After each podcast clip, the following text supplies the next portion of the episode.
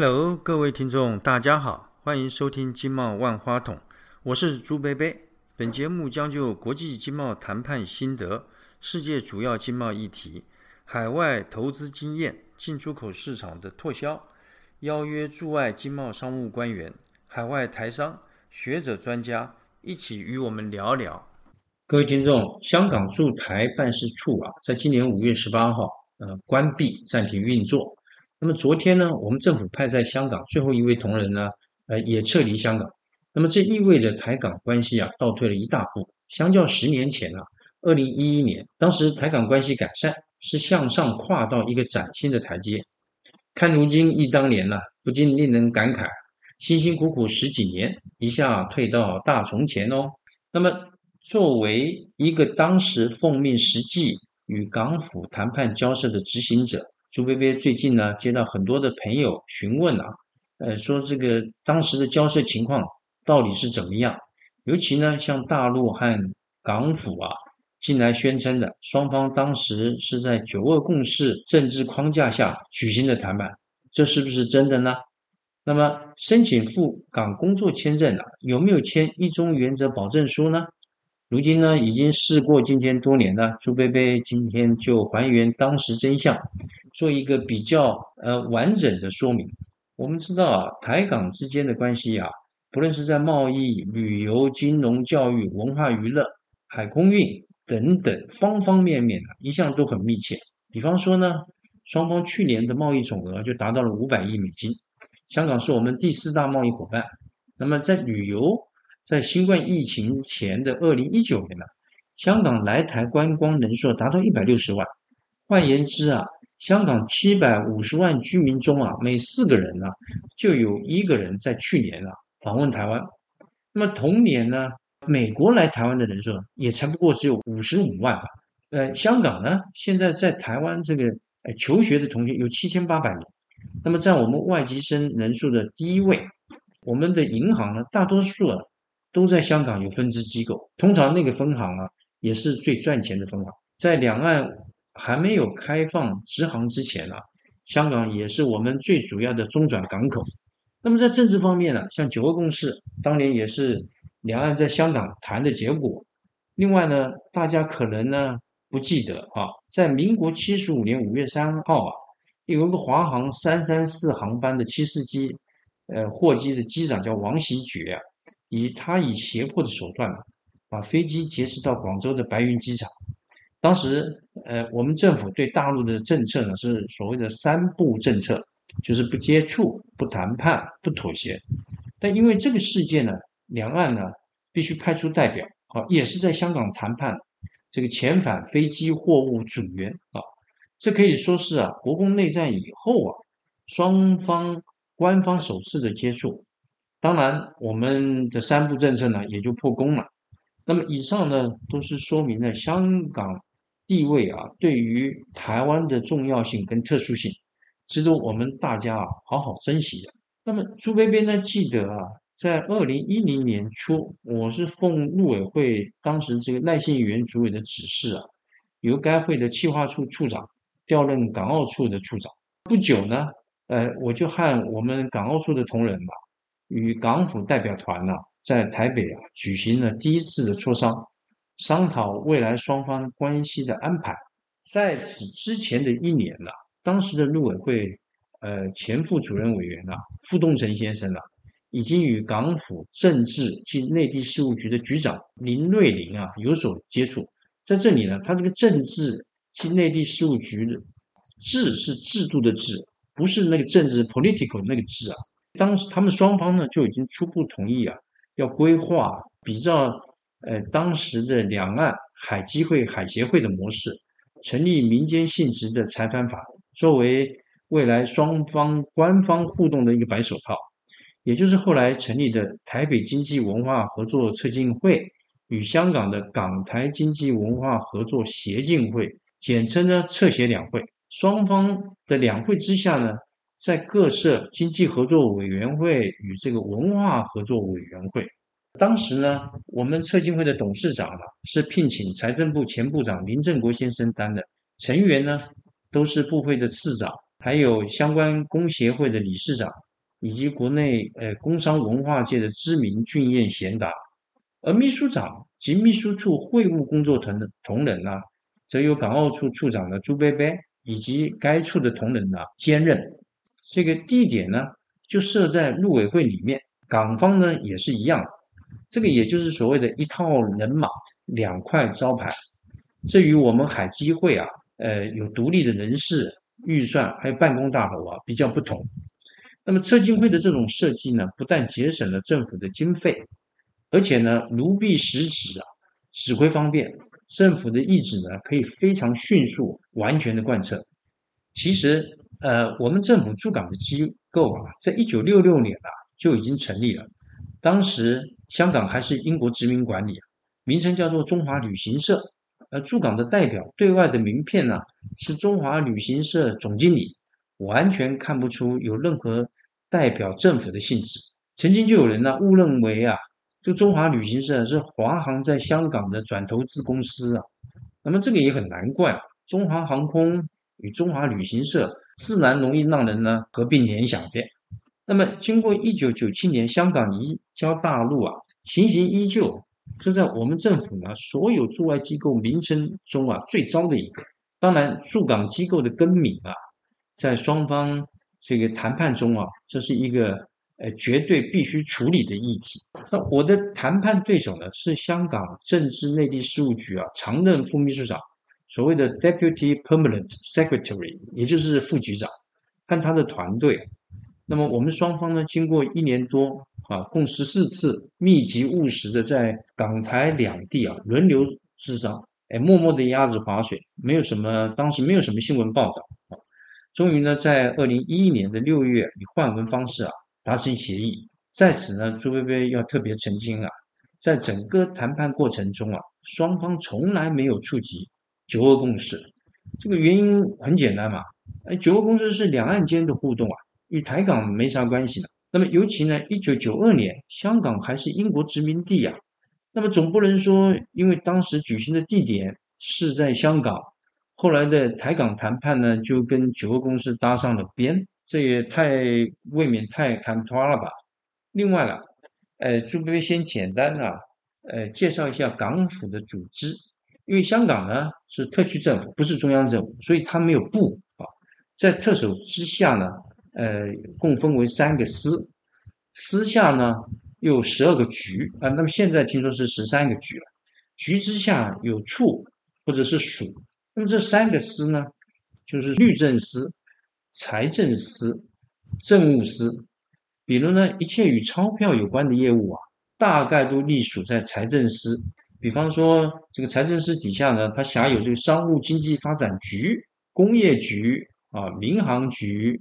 旅游局、邮政局、通讯局、智慧财产局等等。那么政务司呢？那么它就辖有保安局，那保安局呢底下就包括海关、惩教署。那么惩教署类似我们的法务部矫正司啊，呃，负责监狱啦啊这些地方。那么海关、惩教署、警务署，香港人所谓的纪律部队。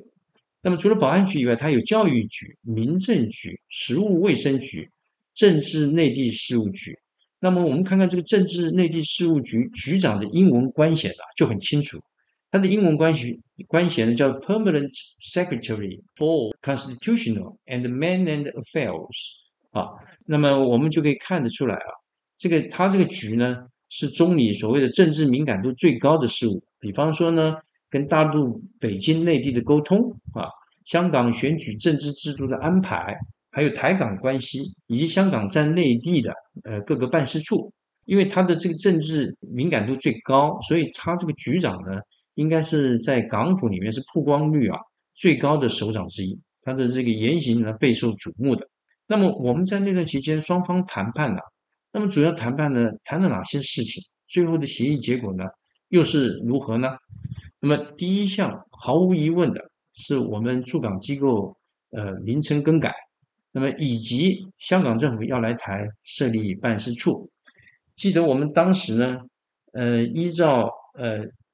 这个名称呢，具有政府代表性含义的高低啊，我记得我们好像提出了，呃呃，这个改成台湾办事处或台北办事处或者是台北经济文化办事处的好几个名称，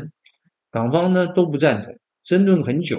那么港方希望我们呢改用呃台北商务办事处，或者是或者说台北贸易办事处，或者是台北贸易推广中心的名称。但是呢，很不同的是，港府对于他们要来台设立的机构，在名称方面呢，确实希望啊，政府官方的意涵越低越好。只要能够设处，用个私人的名义呢，哎，比方说香港贸易公司或香江贸易公司的名称呢，也 OK。那么朱飞飞当时呢，曾经非常严肃的呃告诉港方啊，这个港府来台设立综合性的办事机构啊，是具有公权力的功能的，因此呢，需遵守我们这个《港澳人民关系条例》的相关规定，并且呢，我方呢需要呈报行政院核准，名称必须。啊，要妥适。那么，所以呢，双方的这这个在名称的这个想法啊，在这方面有很大的不同。那么，朱贝贝记得啊，当时啊，我曾向我的长官建议啊，哎，不接受我们驻港的机构改名为台北商务办事处或者什么台北贸易中心啊，坚持要以台北经济文化办事处为底线，因为我们政府在世界其他各地的驻外单位啊，都用这个名称。那么，我也不认为对方有什么非要反对的顾虑啊。这个建议呢，也获得我的长官的同意啊。同时呢，朱贝贝也曾经对港方说呢，我方这更名的这提议啊，十分合理啊。那么我们在世界各地都是用这个呃台北经济文化办事处这个名称，连大陆方面呢也没反对。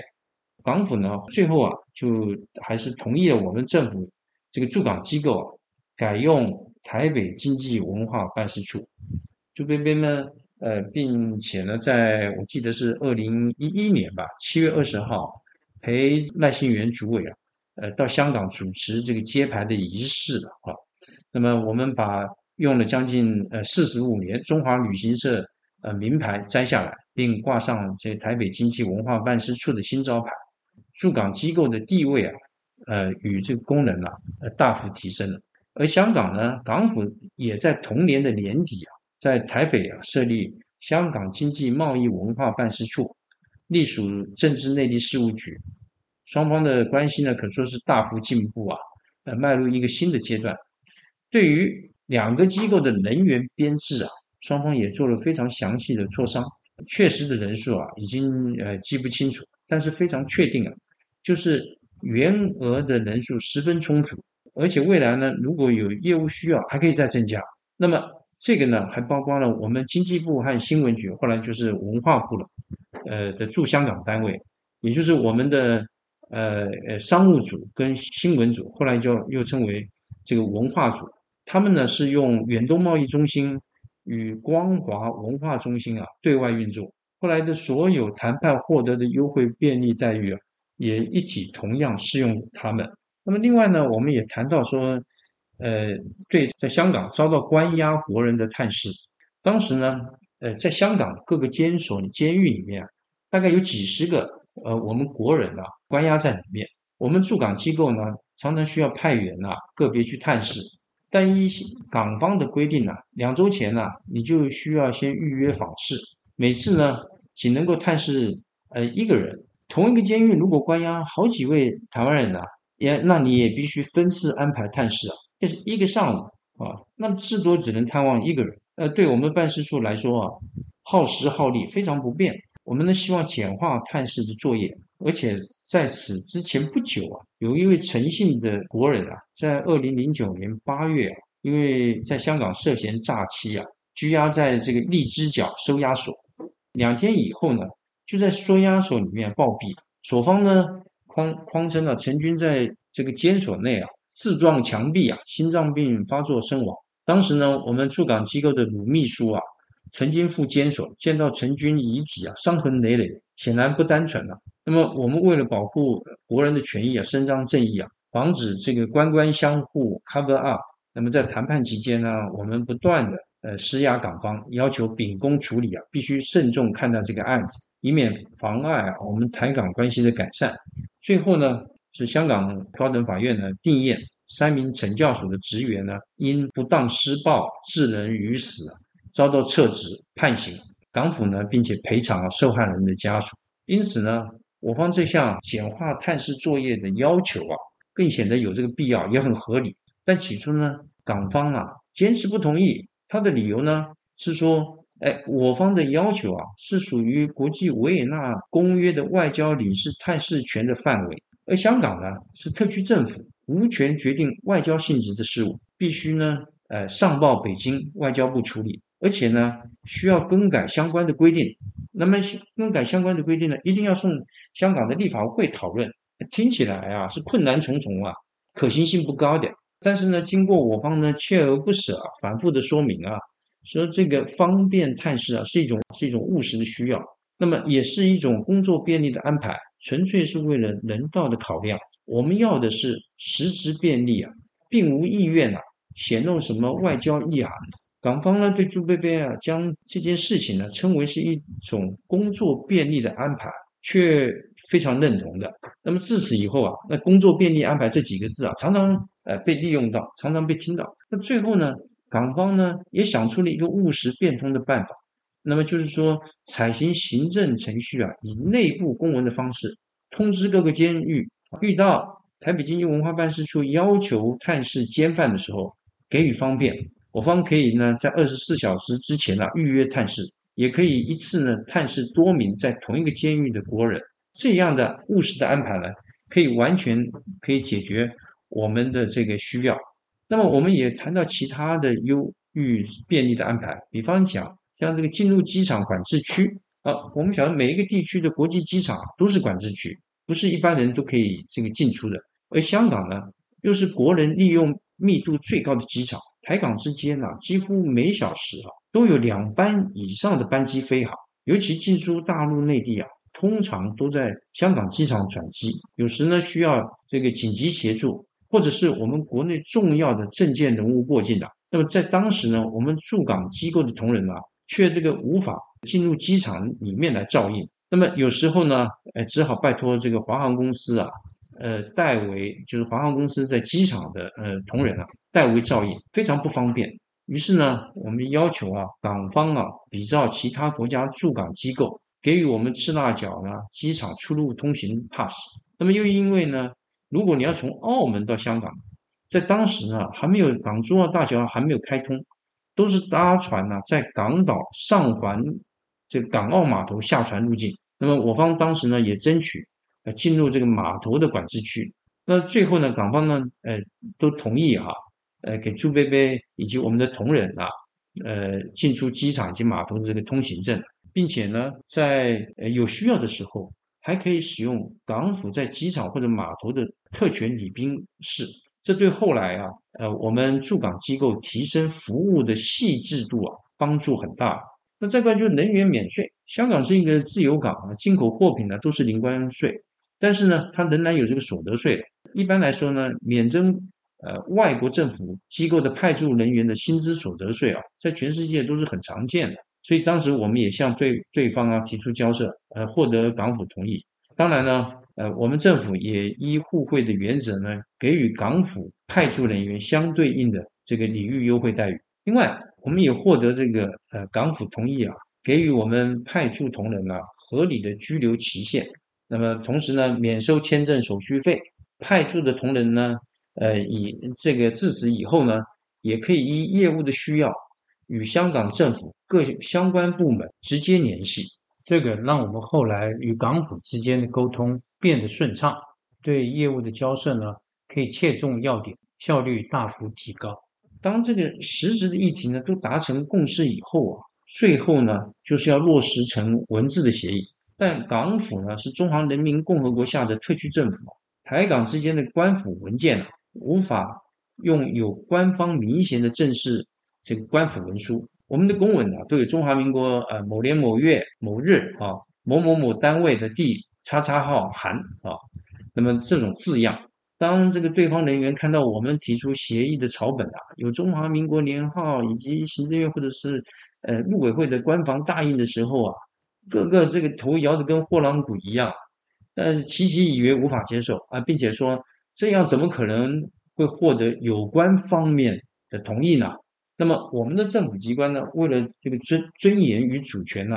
对于正式公文的格式啊，也不可能改变，或者呃用这个不用单位的正式名称，这个我们不可能做这种改变。那么双双方呢又陷入这个僵局。那么在这个时候呢，我们这个呃所谓的侧协两会的白手套就发挥功用。那么几经呃双方多次的磋商啊，并且呈报相关上级的核准，双方终于同意啊，采取一个务实的安排，克服了这些困难。那么呃记得呢，当时好呃是由朱贝贝呢以策进会秘书长的身份致函写信呢给香港协进会的秘书长，也就是我的对手啊，呃港府曾。呃，常任副秘书长啊，在我的信中里面就说到了，呃，本会收到陆委会一百年呃某月某日的函啊，告诉我呢，呃，同意港府在台设立办事机构，那么有关的待遇安排如下等等等啊。